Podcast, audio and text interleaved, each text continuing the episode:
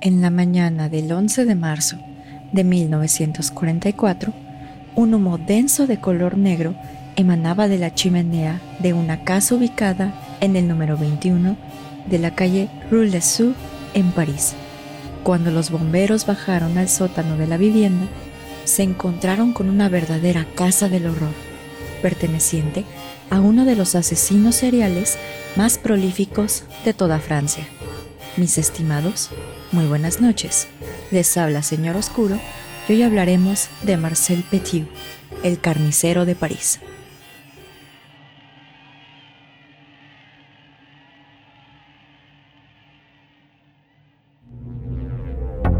Bienvenidos a Señor Oscuro, un podcast en el que cada viernes su servidora Jessica Ballarino los adentraré en los casos más perturbadores y extraños que se han documentado, ya sea que se trate de temas paranormales o bien de lo más retorcido de la mente humana, nos aseguraremos de que todos y cada uno de estos casos queden grabados en sus sueños y pesadillas.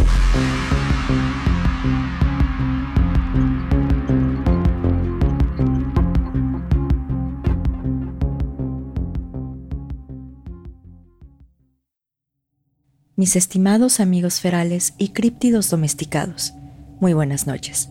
Les habla Jessica y les doy la bienvenida a un nuevo episodio de Señor Oscuro. Antes de empezar con el episodio de hoy, tengo que dar un aviso legal, ya que el contenido del mismo puede ser sensible para algunas personas, por lo que se recomienda discreción. Asimismo, el contenido de este episodio no representa algún tipo de admiración hacia Marcel Petiot o sus actos, por lo que la información que se exponga en este episodio no puede ser considerada como apología del delito. En este episodio hablaremos de un asesino serial que derivado de sus actos se ganó a pulso los apodos de Doctor Satán, el hombre lobo de París y el carnicero de París. Les estoy hablando de Marcel Petiot. El auge de este asesino serial ocurrió en la época de la Segunda Guerra Mundial, donde el caos y el clima de la guerra le permitió pasar desapercibido por tres años. Para quien esté escuchando este episodio a través de alguna plataforma como Spotify, Apple Podcast o Pinecast, les aviso que dejaré algunas fotos relacionadas con el caso de Marcel Petiot en el video que se suba a YouTube, así como en la página de Instagram de Señor Oscuro. Pero en fin, Después de esta larga introducción, empecemos con el protagonista de nuestra historia. Marcel André Henri Félix Petiot nació el 17 de enero de 1897 en Naurse, capital del departamento de Jean, en Francia. Su familia estaba compuesta por su madre, Marthe Marie Constance Josephine Boudon, su padre, Félix Irénée Moustiol Petiot, así como su hermano, Maurice Petiot. Desde muy joven, Marcel Petiot demostró tener una inteligencia por encima del promedio, ya que con tan solo cinco años tenía la capacidad de lectura y comprensión de un niño de 10 años. Sin embargo, también comenzó a presentar conductas bastante preocupantes, que incluían maltrato animal, ya que Petiot disfrutaba maltratar a sus mascotas hasta la muerte. Asimismo, Marcel Petiot era un niño bastante solitario, ya que pasaba horas completamente solo, y cuando interactuaba con otros niños, desplegaba conductas inadecuadas e inclusive sadistas. Por ejemplo, las fuentes establecen que Marcel Petiot montó una especie de espectáculo de circo, en el que hizo que un compañero se parara cerca de una puerta, mientras que Petiot arrojaba cuchillos alrededor del niño asustado. Por otro lado, las fuentes también revelan que Marcel Petiot tuvo otros problemas graves de comportamiento en su escuela, ya que en una ocasión lo atraparon cuando mostraba imágenes pornográficas a sus compañeros, mientras que en otra ocasión se dice que le pidió a una de sus compañeras que tuviera sexo con él. A la edad de 11 años, Marcel Petiot robó el revólver de su padre y lo llevó a su escuela. Al ser regañado por sus maestros, Marcel Petiot disparó el arma de fuego en su salón, aunque afortunadamente no causó daño alguno. Derivado de lo anterior y preocupados por su comportamiento, entre 1906 y 1907, los padres de Marcel Petiot les comentaron a varios médicos que su hijo sufría de convulsiones, sonambulismo e incontinencia nocturna. Sin embargo, no se tiene dato alguno de si fue tratado por estos padecimientos. En 1912, la madre de Marcel Petiot falleció, por lo que su padre comenzó un nuevo trabajo en Jogny, un pueblo a 20 kilómetros de Auxerre. Por ello, Marcel Petiot y su hermano Maurice vivieron con una tía hasta que Marcel fue expulsado de la escuela, casi al finalizar el año. Por ello, Marcel Petiot fue enviado con su padre, pero fue expulsado de su nueva escuela por su mal comportamiento y sobreexcitación. A la edad de 17 años, Marcel Petiot fue acusado por cargos de robo de un buzón de correos y daño a la propiedad, por lo que la Corte ordenó realizarle una evaluación psicológica. Por esta razón, el 26 de marzo de 1914, un psiquiatra evaluó y describió a Petiot como, y cito, un joven anormal sufriendo de problemas personales y hereditarios que limitan en gran grado su responsabilidad por sus actos.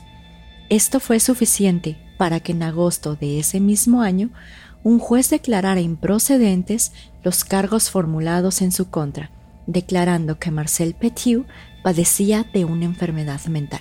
A pesar de que un juez lo declaró como mentalmente enfermo, esto no fue obstáculo para que fuera reclutado por la infantería francesa en enero de 1916, siendo enviado al campo de batalla en noviembre de ese mismo año. Seis meses después, cuando se encontraba luchando en el distrito de Ains, Marcel Petiot fue expuesto a gas tóxico y sufrió lesiones por la explosión de una granada, por lo que fue enviado a varias casas de reposo a sanar sus heridas. Sin embargo, a pesar de que sus heridas físicas sanaron, la estabilidad mental de Marcel Petiot iba cada vez más en declive, ya que comenzó a presentar síntomas de neurosis de guerra, padecimiento al que actualmente se le conoce como trastorno por estrés postraumático. En su estadía en estas casas de reposo, Marcel Petiot comenzó a robar cobijas del ejército, por lo que fue arrestado y encarcelado en Orleans. Poco tiempo después, Marcel Petiot fue transferido a la ala psiquiátrica del hospital Fleury-les-Aubets, en donde lo diagnosticaron con, y cito, desequilibrio mental, neurastenia, depresión mental, melancolía, obsesiones y fobias, por lo que determinaron que no era culpable por razones de insanidad. Sin embargo, este diagnóstico no evitó que Petiot regresara al campo de batalla, ya que fue enviado nuevamente en junio de 1918. No obstante lo anterior, una herida en el pie causada por un disparo hizo que Petiot fuera transferido a un almacén cercano en las vías del tren en Dijon, lejos del campo de batalla. Aunque aún no está claro si esta herida fue causada por un tercero o bien por el mismo Marcel Petiot. En su primer día, Petiot sufrió de convulsiones y se la pasó inconsciente casi todo el día, por lo que aprobaron en su favor un permiso de descanso por tres semanas, aunque fue sujetado a un nuevo régimen en septiembre de ese mismo año.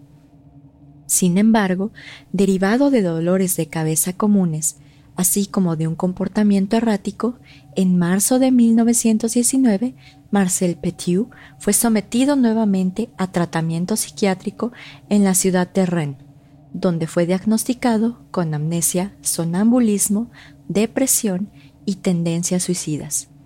Este diagnóstico no solo fue suficiente para que Marcel Petiot dejara el ejército, sino además para que en el mes de julio de 1919 se le otorgara una pensión del 40% por incapacidad, para después incrementarse al 100% cuando su caso fue revisado en septiembre de 1920. Sin embargo, el autor de esta revisión recomendó que Marcel Petiu fuera ingresado a un asilo para enfermos mentales. Sin embargo, a pesar que posteriormente Marcel Petiu estuvo en un asilo mental, no fue en calidad de paciente. Al ser considerado como un veterano de guerra, Marcel Petiu gozó de los beneficios de un programa de educación impulsado por el gobierno francés, por lo que después de estudiar medicina en la Universidad de Lyon por ocho meses y, curiosamente, pasar dos años de internado en un hospital psiquiátrico en Evrox, el 15 de diciembre de 1921, Marcel Petiu recibió su título de doctor por la Facultad de Medicina de París.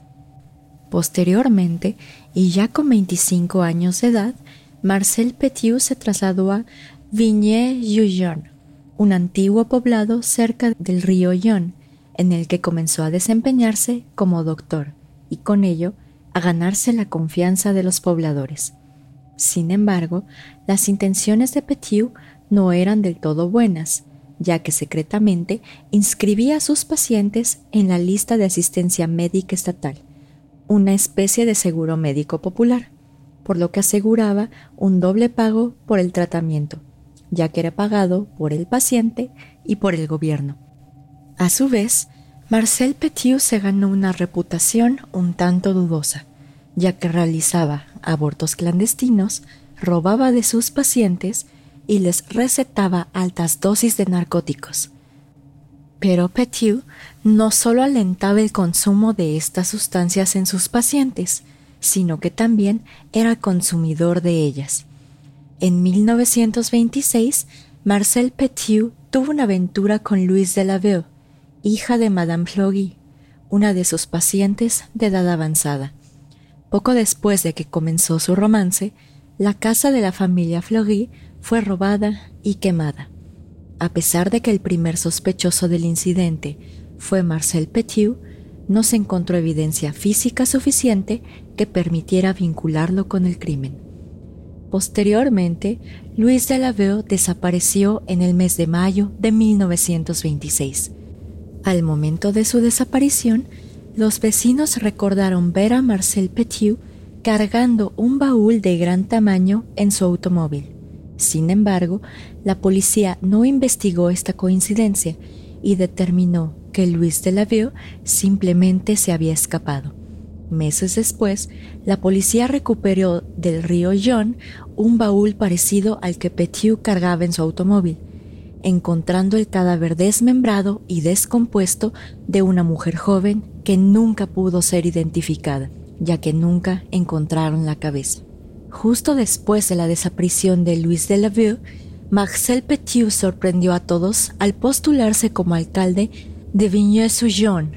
Sin embargo, Petiu utilizó métodos poco ortodoxos para ganar la elección ya que en un debate llevado a cabo en julio de 1926, Petiu contrató a un cómplice para que irrumpiera en el debate, cortara la luz e iniciara varios incendios en toda la ciudad. Así, Marcel Petiu tomó esta oportunidad para prometer que devolvería la calma al pueblo de Vigneux-Sujon y, por lo que era de esperarse, ganó las elecciones. En junio de 1927, Marcel Petiu se casó con Georgette Labla, la hija de un rico lugarteniente. Su hijo único, de nombre Gerard, nació en abril de 1928. Sin embargo, la carrera política de Marcel Petiu no detuvo su actividad criminal, ya que el prefecto local recibió numerosas quejas sobre los robos y negocios turbios de Petiu por lo que fue suspendido como alcalde en agosto de 1931, conllevando a que renunciara. Cinco semanas después, el 18 de octubre de 1927, fue elegido concejal del distrito de Lyon. Sin embargo, en 1932 fue acusado de robar energía eléctrica del pueblo de Villeneuve-sur-Yon y perdió su escaño en el consejo. Pero esto no pareció preocupar a Petiu en lo absoluto, ya que para ese entonces se había mudado a París. En París, Marcel Petiu continuó desempeñándose como doctor en un consultorio ubicado en el número 66 de la calle Rue Caumartin. Utilizando títulos reales e imaginarios, Petiot continuó realizando abortos clandestinos y recetando narcóticos altamente adictivos a sus pacientes. En 1935, Marcel Petiot enfrentó su primera investigación por prescripción indebida de narcóticos, sin que se encontrara evidencia conclusiva para llevar el caso ante un juez. Un año después, en 1936, Petiot fue designado médecin d'État civil, con autoridad para emitir certificados de defunción.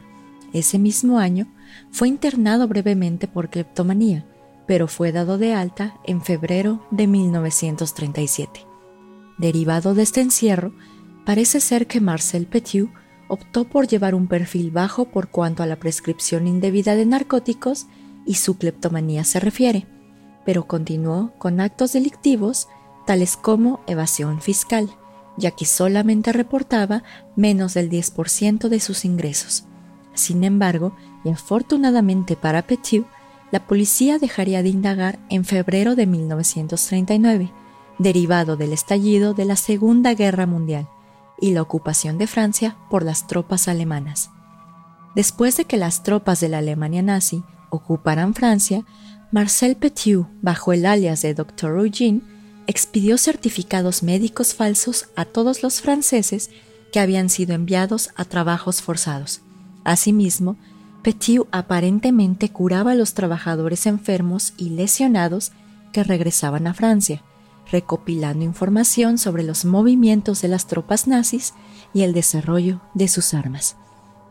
Curiosamente, el clima de la Segunda Guerra Mundial ayudó a que Marcel Petiot desarrollara no solo una oportunidad de negocio, sino además su modus operandi como asesino serial.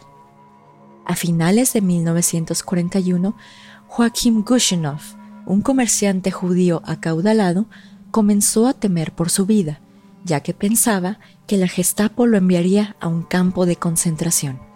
Por ello, y al no tener familia a quien acudir, se acercó a la única persona confiable que parecía tener conocimiento de los acontecimientos políticos en ese entonces, y que curiosamente era su vecino, es decir, Marcel Petiot. Cuando Marcel Petiot escuchó la desesperación de su vecino para huir de Francia, supo que tenía enfrente una oportunidad de negocios que no podía dejar pasar.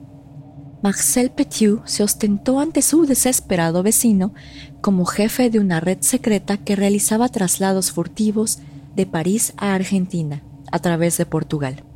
Así, y por una módica cantidad de 25 mil francos, Petiot aseguraba que sus contactos con la resistencia francesa le permitirían a su vecino escapar de Francia hacia Sudamérica. Derivado de lo anterior, el 12 de febrero de 1942, Joachim Kushenov acudió al consultorio de Marcel Petiot con el dinero y todas sus pertenencias para huir, siendo la última vez que se le vería con vida. Aparentemente, Marcel Petiot convenció a Joachim Kushenov que debía vacunarse antes del viaje, argumentando que le negarían el paso en Portugal si no se inoculaba. Acto seguido, Marcel le inyectó un líquido azul pálido, que lejos de ser una vacuna, era realmente una dosis mortal de cianuro. Una vez que su víctima falleció, Marcel Petiot tomó el dinero y las pertenencias más preciadas de su víctima, naciendo con ello su modus operandi. Bajo el nombre clave de Flytox, Marcel Petiot contrató a tres amigos de su infancia, de nombres Raoul Fourier, Edmond Pintacht y René Gustave Nesondet, quienes se encargaron de llevarle a Petiot a sus futuras víctimas. Sin embargo, se dice que ellos no tenían conocimiento de los homicidios de Marcel Petiot, ya que ellos creían ciegamente que él tenía una red de escape para sus compatriotas franceses. Mientras tanto, Marcel Petiot, bajo el seudónimo del Dr. Eugene, le prometía un escape seguro a todo aquel que pudiera pagar la suma de 25 mil francos, dentro de los cuales se encontraban judíos, miembros de la resistencia francesa y criminales comunes, aunque la realidad de las cosas era que morían envenenados a manos de Petiot. Para deshacerse de sus víctimas, Marcel Petiot decidió tirar los cuerpos en el río Sun, pero después decidió sumergirlos en cal viva para incinerarlos. Para estos fines, Petiot compró una casa ubicada en el número 21 de la calle Rue donde arregló un horno de carbón que se encontraba en el sótano, con la finalidad de deshacerse de sus víctimas. A pesar de que el plan de Marcel Petiot se desarrollaba sin contratiempo alguno, en abril de 1943 la suerte cambiaría para nuestro doctor, ya que él tendría un encuentro sumamente desagradable con la Gestapo. Para ese entonces, los oficiales de la Gestapo reportaron la existencia de muchas conversaciones en público sobre una organización dedicada a realizar escapes furtivos en la frontera española, mediante el uso de pasaportes argentinos falsificados. Asimismo, los oficiales nazi afirmaron que las personas que lograban escapar viajaban en barcos neutrales desde un puerto en Portugal. Por ello, el agente de la Gestapo, Robert Jotcom, forzó al prisionero Ivan Dreyfus a acercarse a la supuesta red, pero Dreyfus simplemente se desvaneció. Al pensar que su informante había escapado, o bien había sido ejecutado por miembros de la resistencia francesa, el agente de la Gestapo envió a otro informante de nombre Charles Beretta, quien logró infiltrarse a la operación y dio los nombres de los cómplices de Petiot.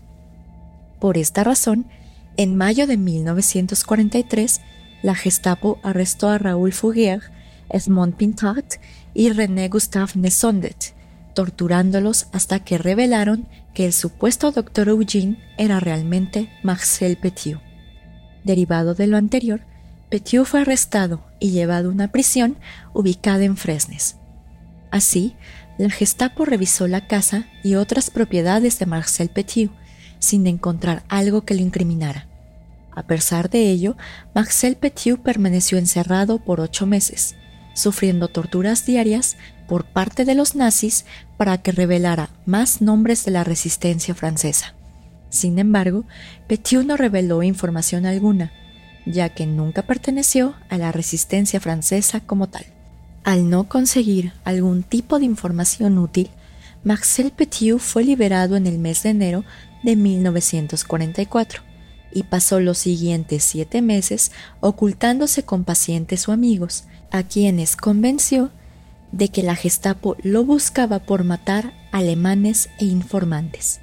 Ahora bien, es cierto que a Marcel Petiot lo estaba buscando la policía, pero no era por matar alemanes, como veremos a continuación.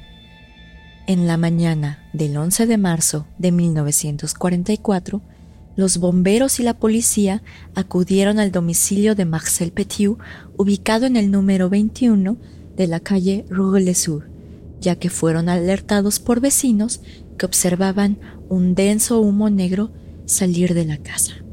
Los bomberos entraron por una ventana del segundo piso para después dirigirse al sótano de la vivienda. Pocos minutos después, los bomberos salieron de la casa visiblemente alterados e inclusive uno de ellos se detuvo a vomitar en la entrada.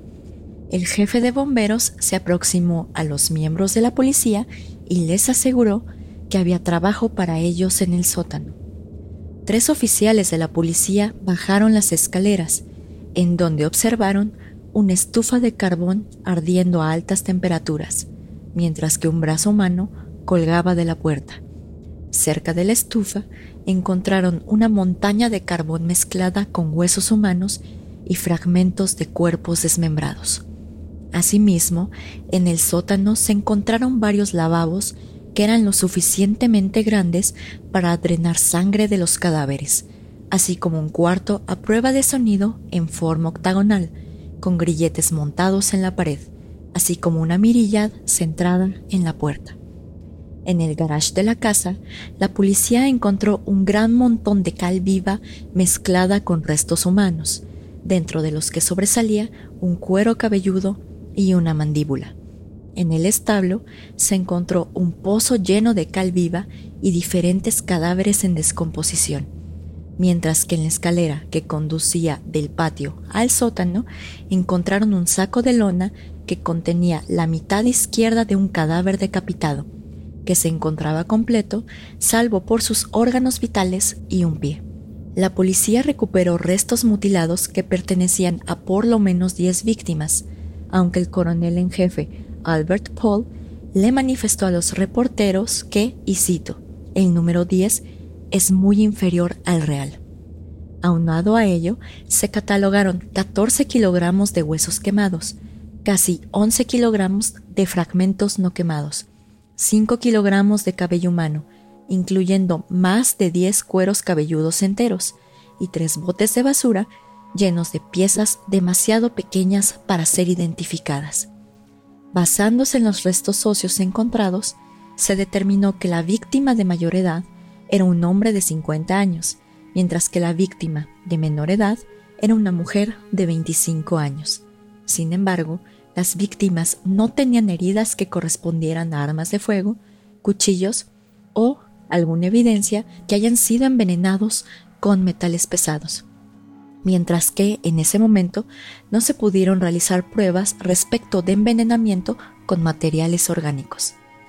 Curiosamente, justo cuando la policía estaba investigando esta casa, llegó el mismísimo Marcel Petiot, quien se justificó ante la autoridad diciendo que todos los cadáveres encontrados eran de informantes alemanes y enemigos de la resistencia francesa.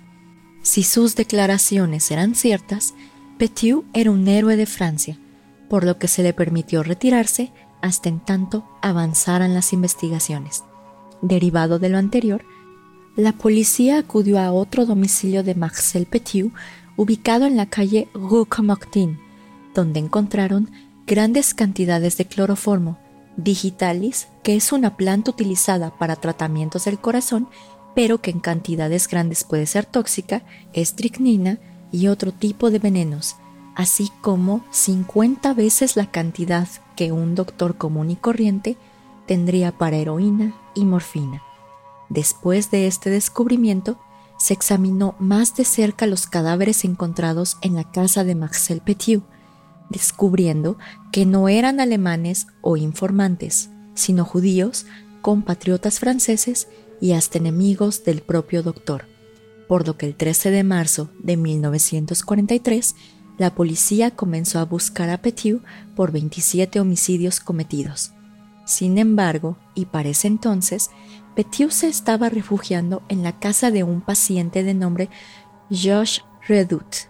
Para evitar ser descubierto, Petiot solo salía de noche y se dejó crecer una barba para que nadie lo reconociera. En aquellos momentos, Petiot decidió que la mejor oportunidad para permanecer oculto era la de unirse a las fuerzas francesas del interior bajo un seudónimo, por lo que se inscribió en los cuarteles de estas fuerzas como Henry Valéry. Acto seguido, relató a sus superiores sus supuestas actividades en la resistencia, por lo que lo ascendieron a la categoría de capitán. No obstante ello, la suerte pronto se acabaría para Marcel Petiot ya que un periódico de nombre Resistance publicó un artículo sobre el fugitivo Marcel Petiot, en el que lo llamaban como un, y cito, soldado del Reich, y que supuestamente se había puesto un uniforme alemán para cazar patriotas franceses alrededor de Avignon en marzo de 1943. Esta cuestión molestó en demasía a por lo que envió una carta a su abogado defensor, René Flogiot, a quien le manifestó que el artículo de Resistance era una colección de mentiras sucias de Kraut. Kraut era un insulto que se le decía a los soldados alemanes en la Primera y Segunda Guerra Mundial. Cierro paréntesis, continuamos. Sin embargo, la carta jamás llegó a su abogado defensor, ya que fue interceptada por la policía francesa, quienes necesitaron poco tiempo para identificar la letra de la carta firmada como capitán Henry Valery como perteneciente al hombre que les era más conocido como Marcel Petiot. Finalmente, el 31 de octubre de 1944, a las 10.15 de la mañana, Petiot fue reconocido por un transeúnte en la estación de metro de París, por lo que fue arrestado en ese momento. Al momento de su arresto, Marcel Petiu llevaba consigo una pistola, 31.700 francos y 50 documentos con seis nombres distintos. El 18 de marzo de 1946, Marcel Petiu compareció ante tres jueces y siete miembros del jurado en el Palacio de Justicia. A este juicio también comparecieron 12 abogados civilistas que fueron contratados por las familias de las víctimas. Marcel Petiu mantuvo su postura de héroe hasta el final, admitiendo que cometió 19 de los 27 homicidios imputados, pero aseguró que todos los que había matado eran enemigos de Francia, ya que eran alemanes o informantes de la Gestapo. Curiosamente, después Marcel Petiu cambiaría esta historia, diciendo que él se dio cuenta de los cadáveres en la casa de Goulesu después de que fue liberado por los nazis, e inclusive llegó a manifestar que esos cadáveres habían sido sembrados por la Gestapo. Cuando se manifestó ante la corte que 44 cadáveres encontrados en el domicilio de Petiu no fueron identificados, Marcel Petiu exclamó, y cito, No tengo que justificarme por asesinatos de los que no me acusan. El jurado deliberó por tres horas y encontró a Marcel Petiu culpable por el homicidio de 26 personas y fue sentenciado a muerte en la guillotina. Finalmente, el 25 de mayo de 1946, a las 5.05 de la tarde, la hoja de la guillotina cayó en el cuello de Marcel Petiu, convirtiéndose en la primer persona ejecutada en este instrumento después de la Segunda Guerra Mundial. Sus últimas palabras fueron, y cito, Caballeros, les pido que no miren, esto no será bonito se dice que Marcel Petiu sonrió justo antes de ser ejecutado y que esta sonrisa acompañó a Petiu inclusive después de que su cabeza rodara por la guillotina.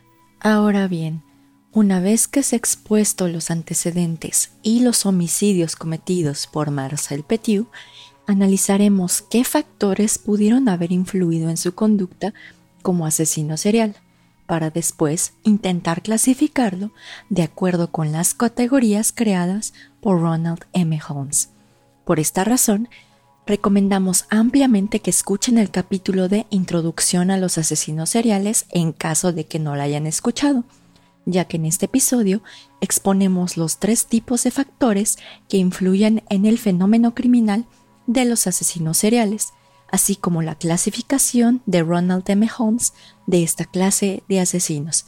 Y como ustedes saben, yo no soy psicóloga, psiquiatra, ni mucho menos, pero estaría súper bien si algún psicólogo o psiquiatra puede poner su análisis en los comentarios del video de YouTube o en nuestras redes sociales. Pero en fin, comencemos con el análisis. En primer término, es necesario analizar los factores biológicos, psicológicos y sociales que pudieron haber intervenido en la conducta de Marcel Petiu como asesino serial. Y recordando un poco, vamos a hablar primero del factor biológico, luego del psicológico y del social. Entonces, por cuanto al factor biológico, no tenemos suficiente información que nos digan si Marcel Petiu sufrió algún daño o una baja actividad en la corteza frontal y en la corteza temporal. Y a pesar de que tenemos datos de que fue expuesto a gas tóxico en el campo de batalla, no podemos afirmar con certeza si esto dañó en forma significativa el cerebro de Marcel Petiu. Respecto del factor psicológico, tenemos bastante información ya que Marcel Petiu fue diagnosticado en distintos momentos de su vida con diversas enfermedades mentales, tales como desequilibrio mental, neurastenia, depresión, melancolía, obsesiones, fobias e incluso se le llegó a detectar tendencias suicidas. Y mientras que después de su estadía en el ejército comenzó a presentar conductas de cleptomanía. A pesar de ello, aún no me queda del todo claro por qué a pesar de los diversos diagnósticos, del declive de la salud mental de Petiu, pues nunca lo internaron por tanto tiempo en un hospital psiquiátrico, o bien y lo más importante, cómo es que lo dejaron entrar al ejército en primer lugar. Pero en fin. Por lo que hace al factor social, tampoco tenemos mucha información sobre su infancia, salvo que era un niño bastante solitario y perdió a su madre a una corta edad. Pero como tal, no tenemos suficiente información para determinar qué clase de factor se manifestó en la infancia de Marcel Petiot para que se convirtiera en un asesino serial. Ahora, sí, lo que sí tenemos son algunos rasgos que usualmente se encuentran en los asesinos seriales y que de hecho Marcel Petiot tiene varios. Y se incluye, por ejemplo, la falta de empatía, la falta de arrepentimiento y el maltrato animal, agregando que sufrió diversos eventos traumáticos derivados de su participación en la Primera Guerra Mundial. Entonces, como tal, no se sabe bien o no podemos desprender de la información que tenemos si algún tema de un factor social tuvo que ver, porque por ejemplo Petiot era bastante egocéntrico y era bastante hedonista, pero eh, también era un niño muy solitario. Entonces ahí eso queda como en veremos. Y finalmente vamos a intentar clasificar a Marcel Petiot dentro de la clasificación de Ronald M. Holmes. Entonces, de acuerdo con lo que tenemos y con lo que se expuso en este episodio, podemos establecer que Marcel Petiot fue un asesino serial organizado debido a que él desarrolló todo un modus operandi bajo la cortina de Flytox, es decir, bajo esta cortina de los supuestos escapes furtivos. También se puede clasificar como un asesino hedonista del tipo de poder y control, así como un asesino de confort, ya que además de que asesinaba a sus víctimas básicamente para después robarles los 25 mil francos y todas sus pertenencias, también se dice que Marcel Petiot disfrutaba observar a sus víctimas mientras morían y que por eso en esta casa de Roulesou se estableció un cuarto octagonal con unos grilletes, porque realmente se pensaba de que Marcel Petiot primero como que dormía a sus víctimas y luego les inyectaba veneno y él veía mientras se morían. Pero como tal, esta información, a pesar de que lo encontré en varias fuentes, pues Marcel Petiot no dijo nada de esto en juicio. Y como siempre, pues a nosotros nos interesa mucho saber qué opinan de Marcel Petiot, eh, qué factores influyeron en esta persona para que se convirtiera en un asesino serial, o bien si efectivamente Marcel Petiot ya estaba destinado a convertirse en un asesino serial porque así nació. Entonces saben que nos pueden dejar sus comentarios en el video que se sube a YouTube, así como en nuestras redes sociales. Pero en fin, mis estimados, como siempre, este es el final del episodio de hoy. Espero que les haya gustado mucho y ya saben que los saludos se quedan al final por si desean quedarse con nosotros más tiempo. Por mi parte, solo me quedaría desearles una excelente semana y nos vemos el próximo viernes en otro episodio de Señor Oscuro. Señor Oscuro se despide por el momento. Muy buenas noches.